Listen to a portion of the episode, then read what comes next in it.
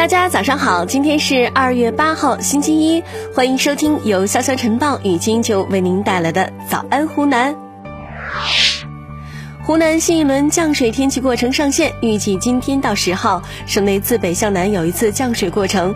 十一号至十四号，全省以多云见晴天为主，部分地区早晨有雾。以下内容可能与你有关。长沙过年有福利，路边泊车位免费停。记者从长沙市交通投资集团和长沙城发集团了解到，春节假期有两家市属国有企业运营管理的全市近万个实行政府指导价的路边临时停车泊位将首次实行免费停车，为就地过年人民群众做好服务保障工作。二月十一号零点到二月十七号的二十三点五十九分，长沙市任意由湘行天下运营管理的路内泊车位均将实施免费停车。二月十号的十六。点到二月十六号的二十三点五十九分，由长沙成发集团运营管理的全市立交桥下实行政府指导价的停车场均实施免费停车。儿童青少年近视已经成为全社会关注的问题。正值寒假，孩子们在家看电视、看电脑、玩手机的时间增多，更引发了家长们对孩子近视的担心。专家介绍啊，导致儿童近视主要是遗传和环境两个方面因素。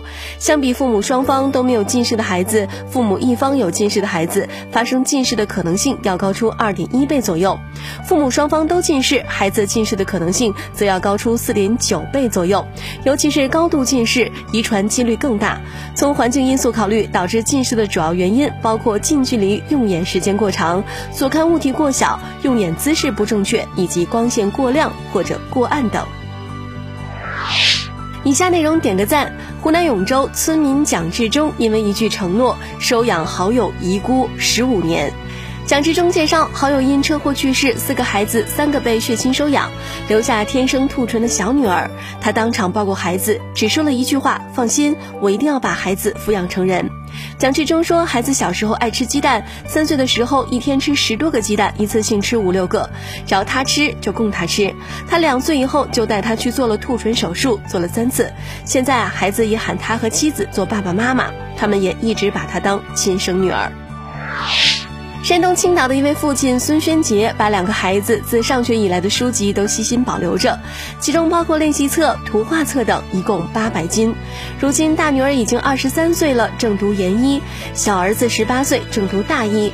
孙爸爸说，从大女儿四年级开始留书，因为老大和老二差距不大，有些书正好能用上。留书大概是有十三四年了。